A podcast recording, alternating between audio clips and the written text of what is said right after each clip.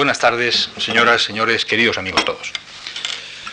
Para la Fundación Juan Mar constituye una satisfacción contar de nuevo con la colaboración del profesor Juan Marichal en nuestros cursos universitarios. Hace ahora 20 años, el profesor Marichal ocupó por primera vez esta tribuna para explicar entonces un curso sobre la historia intelectual latinoamericana que luego acabó siendo un libro del mayor interés. Desde entonces acá, Marichal ha dictado cursos en la Fundación Juan Marc en otras cuatro ocasiones más sobre diversas materias, uno por cierto a la limón con su esposa Solita Salinas, a los que hoy se añade este curso que ahora comienza sobre el siglo de los intelectuales, que se desarrollará en cuatro lecciones, los martes y jueves de esta semana y de la próxima. Marichal nació, como muchos de ustedes saben, en Santa Cruz de Tenerife y las vicisitudes de la Guerra Civil Española le llevaron a concluir sus estudios en México y a doctorarse en Princeton con una tesis sobre Feijó que dirigió don Américo Castro.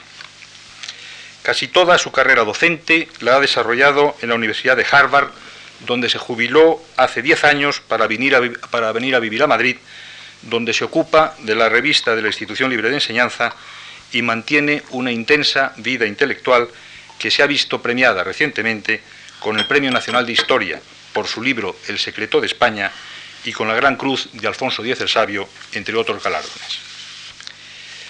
La elegancia intelectual de este tinerfeño se puso de relieve desde sus primeros libros, artículos y comentarios literarios.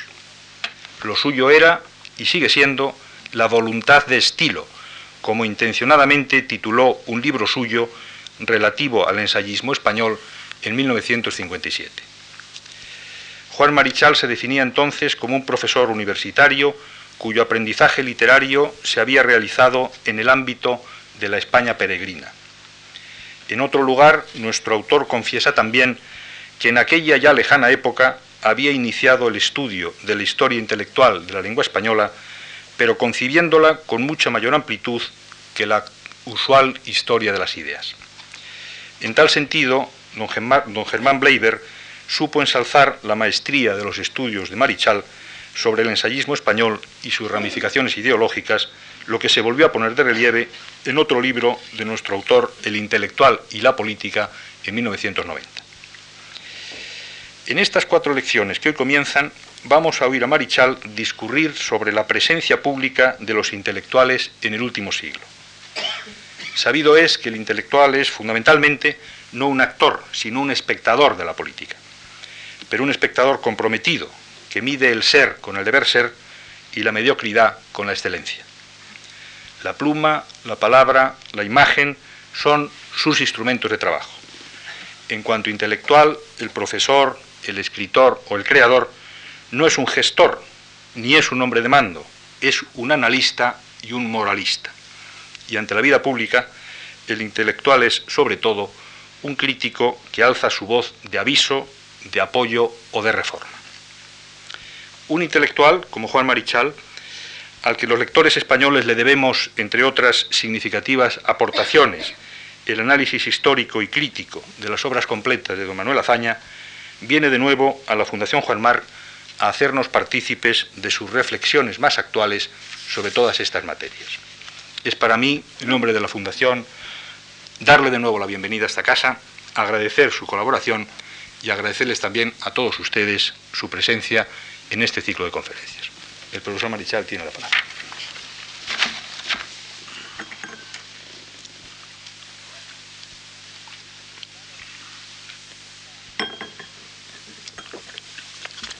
E-, estar aquí en esta acogedora tribuna por quinta vez en 20 años es motivo de una profunda e-, emoción y sobre todo de gratitud a la Fundación March y muy particularmente a José Luis Juste, su director, y a sus fieles colaboradores, el profesor Antonio Gallego y Andrés Berlanga.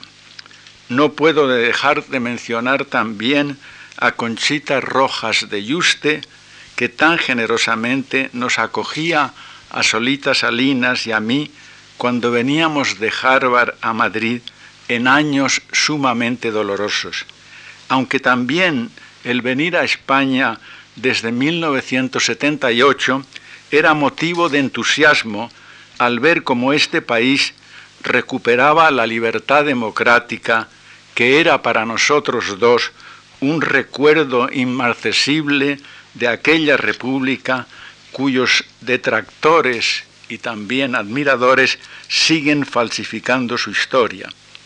Y quisiera dedicar estas conferencias al español que encarna tan noblemente la historia intelectual de la España del siglo XX. Me refiero a don Francisco Ayala, que tanto ha vivido el drama, no solo español, de este siglo, que se acerca a su final cronológico. En pocos intelectuales de las dos márgenes del Atlántico se encuentra una sabia lucidez que es también entrega a un ideal humanizador como la de Ayala. Debo también dejar constancia de mi deuda con el libro del profesor francés Michel Winock, eh, Le siècle des intellectuels, el siglo de los intelectuales. También estoy endeudado a dos libros anteriores, el del profesor Christophe Charles, Nacimiento de los intelectuales, y el de los profesores Pascal Horry y Jean-François Sirenelli, Los intelectuales en Francia. Y ahora, sin más preámbulo, paso a leer el texto de esta primera conferencia. Hace un siglo exactamente, hace un siglo exactamente la mañana del jueves 13 de enero de 1898 se publicó en un modesto diario de París un, artículo cuyo título le dio una inmediata y vasta resonancia. Yo acuso, j'accuse. Su autor era el novelista más famoso de Francia, Émile Zola, 1840-1902. El título dado por él al artículo era muy prosaico, Carta abierta al señor Félix Faure, presidente de la República. Mas el redactor jefe de la Aurora dio al artículo de Zola un encabezamiento que lo transformó en un formidable gesto acusatorio, porque Zola se había atrevido a dar al llamado asunto Dreyfus un carácter de trascendencia moral nueva en la historia de Francia. Recordemos que cuatro años antes, en 1894, el capitán Alfredo Dreyfus había sido condenado por traición a cadena perpetua y había sido expulsado del ejército francés en un acto de cruel humillación pública. Desde entonces, su familia, judíos alsacianos y prominentes figuras de la comunidad intelectual judía de París, entre ellos el que sería eh, presidente del gobierno francés en 1936, Léon Blum, se habían esforzado en conseguir sin éxito que el Tribunal Supremo, la Cour de Casación, admitiera un recurso de revisión. Zola no había participado en las gestiones relativas al capitán Dreyfus, ni tampoco había querido suscribir los manifiestos en favor de escritores anarquistas perseguidos por el gobierno francés. Es más, en marzo de 1894 confiesa a un periodista que él no se ocupa de política, pero que además no tiene ya la, valentía, bravura ah, necesaria para ese género de actividades. Mas en el otoño de 1897, los llamados revisionistas emprendieron gestiones en el Parlamento que determinaron cambios importantes en algunos periódicos en relación con el asunto Dreyfus. Así, Zola envió al, diario El Fígaro, que todavía existe, una carta a la juventud, pero que le fue devuelta, publicándola en forma de folleto él mismo, e igualmente publicó su carta a Francia el 6 de enero de 1898. Aparece pues entonces un, un combativo que alcanza su mayor intensidad agresiva la noche del miércoles 12 de enero con el famoso artículo Yo acuso. Sobre todo, Zola apunta directamente a la culpabilidad del alto mando del ejército francés, que ha visto confirmada en la decisión del Consejo de Guerra el 11 de enero de 1898, absolviendo al oficial que había falsificado los documentos utilizados contra el capitán Dreyfus. En la redacción de la Aurora, al conocerse la aludida sentencia militar, dominaba la consternación, mas Zola exclamaba que tenían razón ellos, los defensores de, de y llegó así la hora del heroísmo, la de la valentía que Zola creía haber perdido, pues sabía muy bien cuáles serían las consecuencias inmediatas de su gesto. El Ministerio de la Guerra, pocos días más tarde de publicarse el artículo J'accuse, yo acuso, obtiene del Ministerio de Justicia que se procese a Zola por graves injurias al ejército. Y el, juicio empezó muy pronto, el jueves 7 de febrero de 1898 y terminó el miércoles 23 de febrero. Dos días antes, uh, Zola presta declaración ante el jurado. Era un, un juicio en lo que se llama cour d'assises, o sea, conjurado, con las siguientes palabras memorables. Todo parece estar contra mí, las dos cámaras del Parlamento, el poder civil, el poder militar, los diarios de gran tirada, la opinión pública que ellos han envenenado, y a mi favor no tengo más que un ideal de verdad y justicia, y estoy muy tranquilo porque venceré. Concluyendo, no he querido que mi país permaneciera en la mentira y la, injusticia. Me pueden ustedes castigar aquí, pero un día Francia me estará agradecido por haber contribuido a salvar su honra. La mayoría del jurado, el 23 de febrero, condenó a Zola a un año de prisión firme, efectiva, y a una multa de mil francos oro. Los abogados de Zola apelaron al Tribunal Supremo, a la Cour de Casación, que por cuestiones de procedimiento anuló el, el 2 de abril de 1898 la sentencia mencionada. El Consejo de Guerra, por lo tanto, el Consejo de Guerra eh, militar, el Tribunal Militar, se ve así obligado a iniciar un nuevo procedimiento contra Zola, trasladándose el juicio a Versalles para evitar las, eh, las, escenas de excitación popular de febrero en París, escenas de excitación popular contra Zola, no a favor de Zola. El 18 de julio de 1898 empezó el juicio que los abogados de, de Zola consideraron perdido de antemano y le aconsejaron que huyera a Inglaterra antes de la sentencia, que sería condenatoria. Efectivamente fue la misma pena de prisión más tres mil francos oro de multa. Zola llegará así a Londres sin equipaje alguno y allí permanecerá casi un año entero cambiando de alojamiento, hotelitos modestos, por temor a sus compatriotas. En, en, Francia, sin embargo, los efectos del artículo Yo acuso de Zola habían sido prolongados porque se había constituido la que podría llamarse Asociación de Intelectuales, todos identificados con Zola. El punto de partida fue la acertada maniobra editorial del redactor en jefe de la Aurora, que agrupó a los lectores que habían escrito para manifestar su adhesión a Zola bajo el encabezamiento de protesta de los intelectuales. Con ello dio un golpe político semántico, ya que el sustantivo el intelectual era muy reciente y además tenía un significado muy concreto relacionado con grupos literarios que se consideraban espirituales, opuestos al realismo materialista y pertenecientes, por lo tanto, a una reducida élite con sumo desdén por todo lo representado por el vocablo burgués. De ahí también que dichos intelectuales se sintieran próximos a los anarquistas autores de actos terroristas.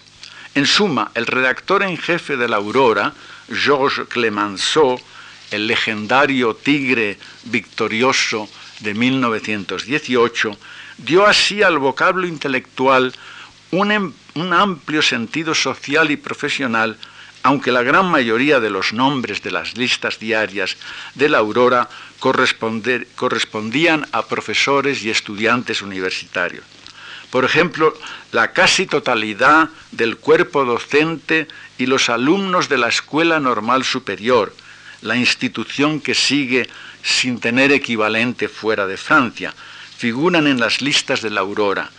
Mas lo que no podía esperar Clemenceau era la verdadera consagración semántica de los intelectuales por la pluma de su fiero adversario político Maurice Barrès, el escritor más respetado de la Francia tradicionalista y con mayor reputación literaria del fin del siglo. Recordemos de paso que fue Barrès el descubridor artístico de la pintura del Greco para Europa, además de exaltar a la cultura española representada por Santa Teresa de Ávila y otras figuras del catolicismo hispánico. No podía conjeturar el mismo Barrés que su artículo del primero de febrero de 1898, La protesta de los intelectuales, publicado en uno de los más importantes periódicos de París, Le Journal, el periódico, que no obstante su intención satírica, consagraría el nuevo uso del vocablo intelectual, que para Barrés era, en primer lugar, un ejemplo lingüístico de pésimo francés, del mismo modo que a Zola lo, juzgaba ajeno al espíritu profundo de la literatura francesa.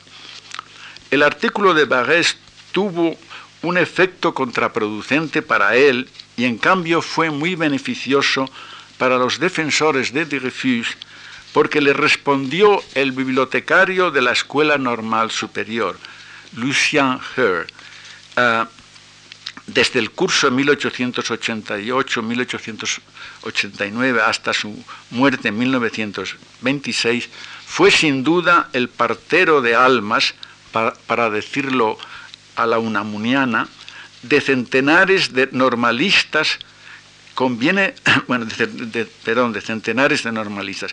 Conviene recordar que los estudiantes de la normal superior residían en la escuela y lo siguen haciendo, como se ha visto en la prensa mundial con motivo de la ocupación de la escuela normal superior por los parados franceses indignados por la condición privilegiada de los estudiantes.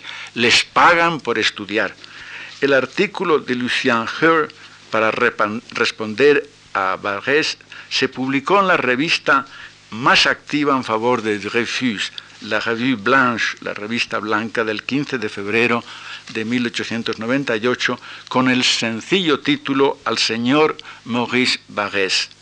Her toma el toro por los cuernos antisemitas de Barrès y observa, el hombre que en usted odia a los judíos y a los, a los hombres detrás los bosgos es, se lo aseguro, el salvaje del siglo XII y el bárbaro del siglo XVII.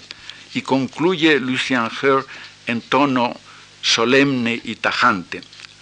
Están contra usted, Barrés, el verdadero pueblo y los hombres de voluntad reflexiva, los desarraigados o más bien los desinteresados, la mayor parte de los hombres que saben posponer su persona a la primacía del derecho y de un ideal de justicia. La energía intelectual de Lucien Her fue un factor de importancia, por ejemplo, para la atemorizada comunidad judía francesa, en la actividad de los defensores de Dreyfus, que, recobró también mayor ímpetu con el sensacional suicidio del teniente coronel Henry tras haber reconocido ser el falsificador de los documentos que habían permitido juzgar y condenar al capitán Dreyfus. Y el 29 de octubre de 1898, el Tribunal Supremo, la Cour de Casación, admite la petición hecha por la señora Lucie Dreyfus para que se hiciera una revisión del proceso original del Tribunal Militar de 1894, lo cual generó un clima de odio profundo entre los muy numerosos franceses cuyo patriotismo se sentía amenazado por el posible triunfo de los Dreyfusistas. Se creó así la Liga de la Patria Francesa, integrada por casi todos los académicos de la Academia Francesa, catedráticos universitarios, periodistas, numerosas personas más o menos ultraconservadores. Ese clima alcanzó su punto culminante el 23 de febrero de 1899 en el entierro del presidente Félix Faure.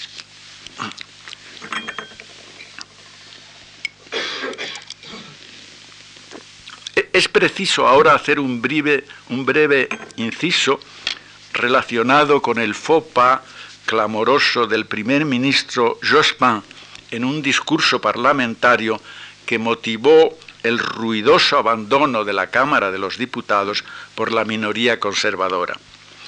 Se trataba de la esclavitud y del asunto de Dreyfus, y el primer ministro, que es profesor de historia, cometió un error cronológico que en un país como Francia, la Francia de otrora, hubiera podido obligarle a renunciar al cargo.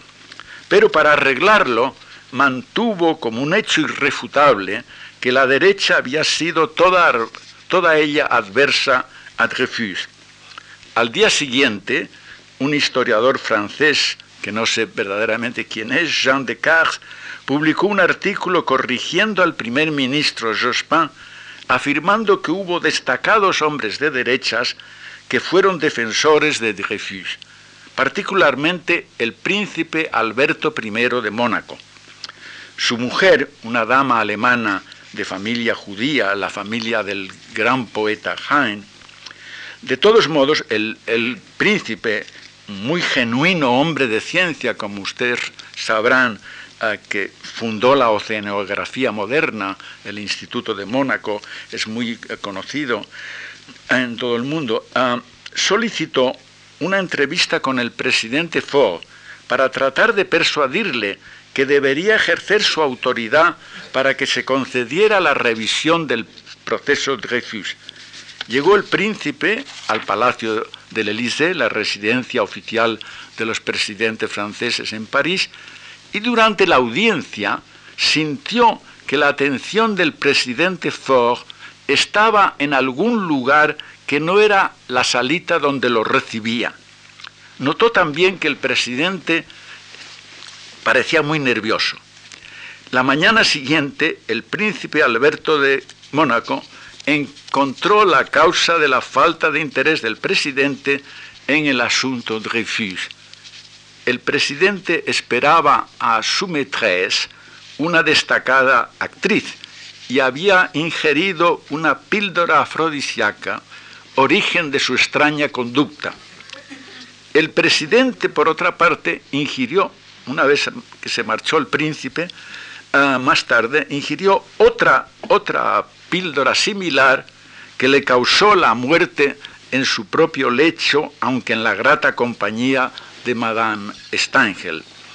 El entierro del presidente Fogg tuvo consecuencias políticas que afectaron el llamado asunto de Dreyfus, porque el pintoresco Paul de Deroulede, poeta, autor muy popular de los cantos del soldado, muy adverso a Alemania, muy revanchista, ah, y presidente de la Liga Antialemana de los Patriotas Franceses, arengó a las tropas que participaban en el entierro de Ford para que abandonaran la comitiva y se dirigieran al palacio del Élysée para apoderarse del gobierno. Por supuesto, los oficiales dieron orden a los soldados de proseguir y de Roulet fue apresado. mas el fallido y cómico intento de golpe de Estado fue visto con temor por el pueblo francés, que votó en las siguientes elecciones parlamentarias a favor de los políticos estrictamente republicanos, uno de ellos Clemenceau, el redactor en jefe de La Aurora. Su persistencia y sobre todo la de Lucien Her y otros intelectuales, amén de los gestos eh, variados del príncipe Alberto de Mónaco, consiguió, como ya indicamos, que la Cour de Casación aceptara el recurso de revisión de la familia Dreyfus. Y el 3 de junio de 1899, dicho tribunal, con la reunión plenaria de todas sus salas, fijó un nuevo juicio para Dreyfus, pero que se realizaría lejos de París, en Rennes, entre el 8 de agosto y el 9 de septiembre. El capitán Dreyfus fue trasladado a Francia desde su horrible cárcel de la isla del Diablo, ah, suponiendo que sería asuelto definitivamente. Pero el Consejo de Guerra Militar lo condenó de nuevo, consternando a los intelectuales y otros revisionistas y, por supuesto, entusiasmando a los integrantes de las ligas patrióticas. Mas la situación política había, cambiado en favor de los republicanos radicales y el jefe del gobierno exigió al nuevo presidente de la República, Émile Loubet, que ejerciera su derecho de conceder gracia al capitán Dreyfus. Y efectivamente, el 19 de septiembre de 1899, el presidente ordenó que Dreyfus fuera puesto en libertad, decisión que no gustó a Clemenceau, puesto que implicaba que había habido un delito. El presidente Loubet también ah, concedió una amnistía general a los condenados, condenados de un lado, digamos, y del otro, del asunto Dreyfus, entre otros Zola. Zola, tras haber pasado un año en Londres sin saber una palabra de inglés y sin familia, regresó a principios de junio de 1899. Recordemos que Zola tenía tres casas, una en París y dos en una pequeña población no lejos de París. Esto es, en su casa legal vivía con su mujer Alexandrine y la otra era la residencia de la madre Jeanne Rosereau de sus dos hijos. Una biografía reciente de, Madame Zola, que ha sido olvidada persona por los autores de libros sobre el asunto de Dreyfus, muestra como desde 1888, cuando Zola instaló a Jeanne Rosereau la joven la, lavandera del matrimonio en casa propia, su mujer conoce como ninguna otra persona el pensamiento de Zola. Se escriben diariamente cuando Alexandrine visita Italia. Así le confiesa Zola respecto al asunto Dreyfus. Prefiero permanecer apartado porque la herida está demasiado infectada aunque no pasará mucho tiempo para que Zola escriba a su mujer, en estos días escribo la más bella página de mi vida, añadiendo poco después que las pasiones de sus adversarios le hacen temer que estén dispuestos a todo, y pide a Alexandrine que regrese a su lado. Al iniciarse el juicio de Zola, ella acude cada día, muy erguida bajo su gran sombrero negro, anota su biógrafa. Llegó así el 18 de julio de 1898 al atardecer, cuando los abogados de Zola le combinan a escapar hacia Londres. Alexandrine recoge en su casa de París objetos de aseo, unos pocos, que envuelve en papel de periódico, puesto que la policía vigilaba los, los alrededores de la casa y acude a la estación del norte, donde Zola se dispone a salir para Inglaterra. Durante los largos meses de exilio, Alexandrine se consagra enteramente a proteger a su marido y sobre todo le mantiene informado de lo que sucede en París respecto al asunto de Fus. Y cuando Zola, en la triste soledad de Londres, se siente deprimido, casi dispuesto a abandonar su lucha, Alexandrine le regaña y le anima. El sacrificio ha empezado, tú debes continuarlo. Efectivamente, Zola continuó en su melancólica brecha. El 5 de junio de 1899 regresó a París, aunque todavía no había terminado el asunto de Dreyfus. Su artículo de ese día en La Aurora expresa su sentimiento de alegría muy personal. Yo era una especie de muerto voluntario, escondido en una tumba secreta, esperando el día de la verdad y la justicia. Hoy, habiendo vencido la verdad, reinando por fin la justicia, renazco, regreso y ocupo mi lugar sobre la tierra de Francia. Siguieron apenas tres años felices para Zola en compañía de sus dos hijos, hijo e hija, a quienes adoraba en Medan. Allí terminó un libro, Verdad, Vérité, el 7 de agosto de 1902. Pero el 28 de septiembre, él y Alexandrine deciden regresar a su casa de París, cansados del verano lluvioso de Medan. La casa de la calle de Bruxelles está fría y piden a un fumista que encienda la chimenea de la alcoba. A la mañana siguiente, el criado se sorprende de no escuchar ningún ruido y tendrá que echar abajo la puerta al no recibir respuesta y estar cerrada con llave. Zola había muerto asfixiado, pero Alexandrine estaba todavía con vida. Fue trasladada a una clínica pidiendo que se avisara inmediatamente a Jean, a que acudió a París gritando que se había asesinado a Zola. No hubo investigación alguna en relación con el fumista, pero en 1953 un lector del diario Liberación mantenía haber conocido al fumista que en 1902 encendió la chimenea de la casa de Zola el cual confesó en su lecho de muerte que él había taponado deliberadamente la chimenea provocando la asfixia de Zola. Era el fumista un violento patriota, hostil a Dreyfus y a sus defensores. Pudo además, confesó, subir al tejado de la casa de Zola y a destaponar la chimenea antes de que la policía la inspeccionara. En suma, Jean Rosero estaría probablemente en lo cierto cuando al llegar a la calle Bruxelles de París clamaban que habían asesinado a Zola, el padre de sus hijos. El 5 de octubre de 1902 recibió Zola sepultura en el cementerio de Montmartre, a donde acudieron miles de personas, entre ellos el capitán Dreyfus, a quien hirió levemente por disparos de pistola un patriota poseso que fue inmediatamente detenido. Otro incidente posterior al entierro fue el más significativo del odio a Zola. El oficial que mandaba la compañía de infantería, que había rendido honores militares en el cementerio, fue abofeteado por otro oficial al entrar de regreso al cuartel.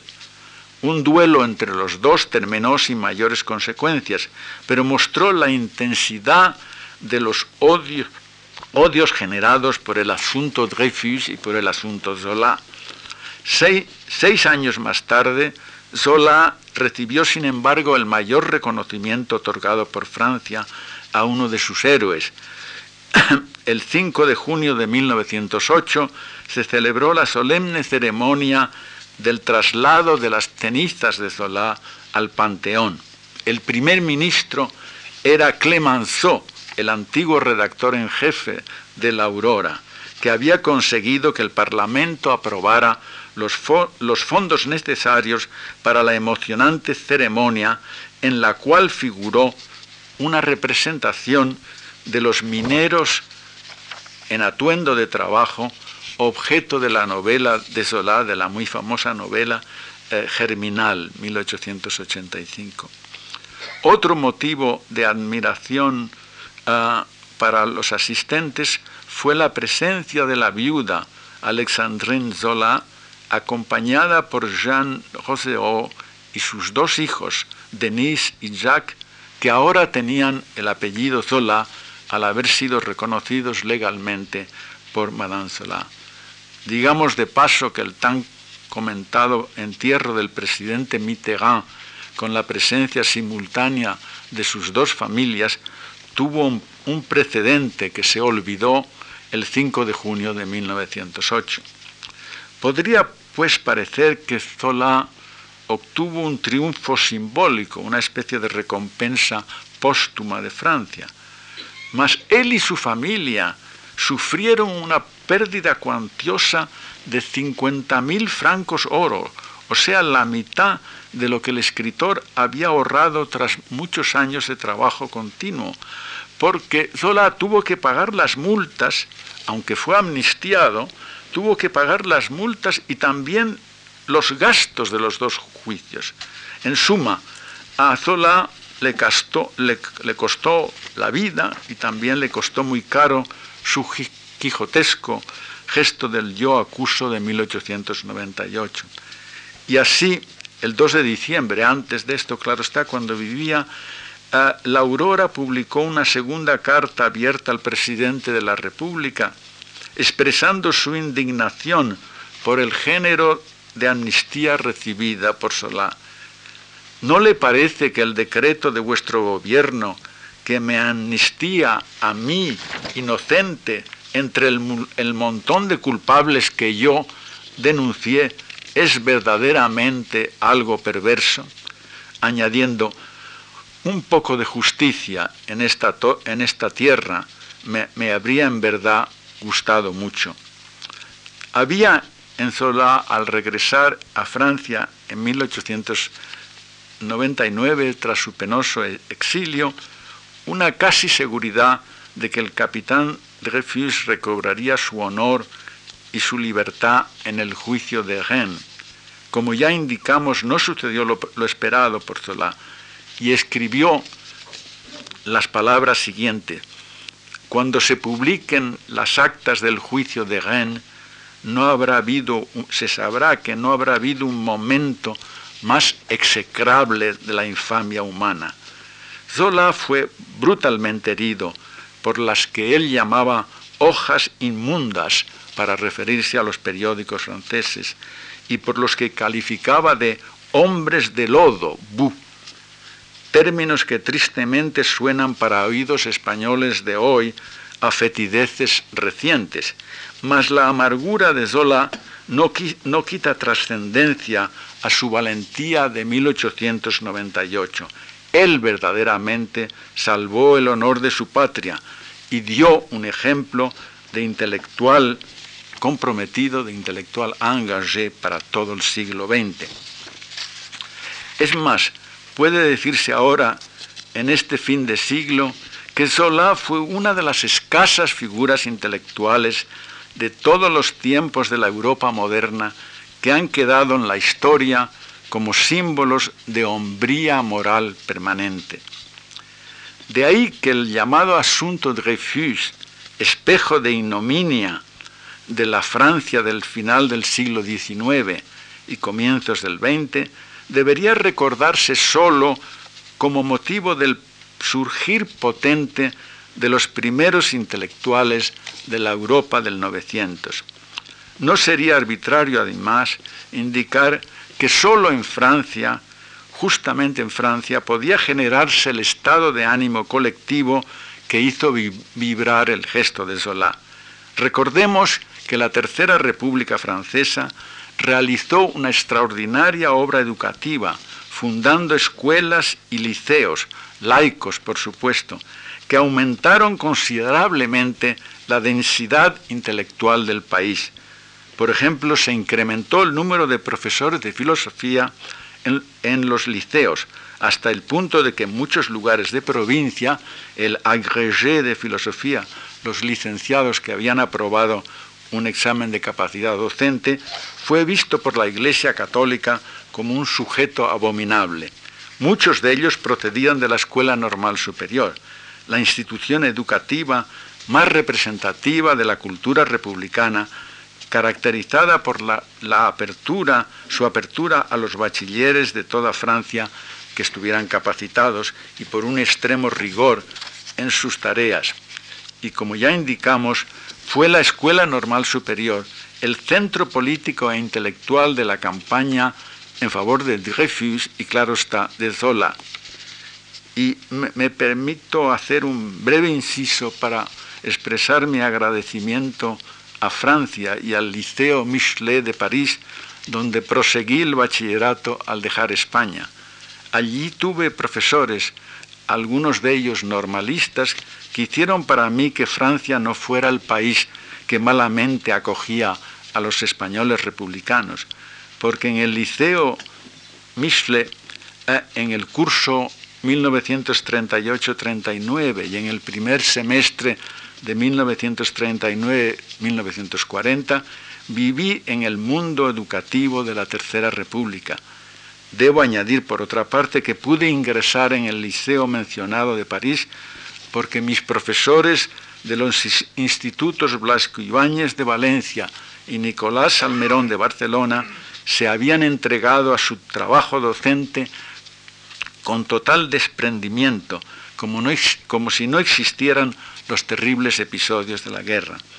La asignatura de filosofía, que empezaba en el sexto y penúltimo curso del bachillerato republicano, me daba una cierta ventaja, pues en el francés se estudiaba en el último año. Quisiera ahora, para terminar esta conferencia, entrar en algunas consideraciones sobre la historia en general que me permitirán también valorar la excepcional figura de Solá.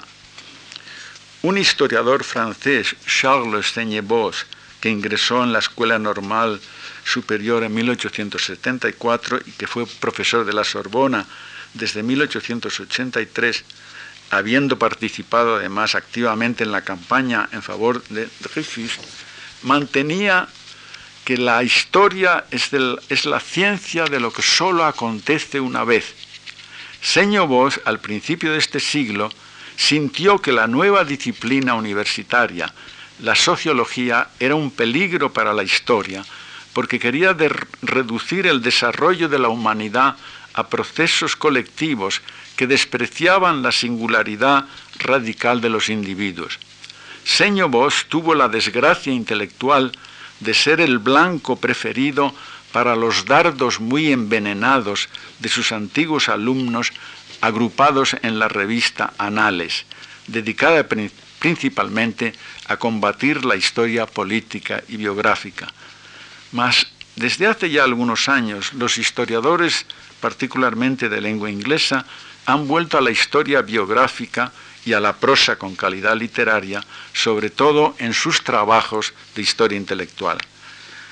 Zola y su gesta fueron irrepetibles, pero constituyeron lo que mi maestro Américo Castro llamaba aconteceres historiables, esto es, merecedores de ser reconocidos por la humanidad, porque lo historiable es también una incitación a continuar los esfuerzos seculares para humanizar la vida individual y colectiva de los seres humanos. Los, intelectuales franceses a quienes nos hemos referido fueron justamente incitadores a civilizar su propio país, así como la generación española de 1914, de la que me ocuparé el jueves, representó el mayor empeño civilizador de toda la historia de España. Muchas gracias.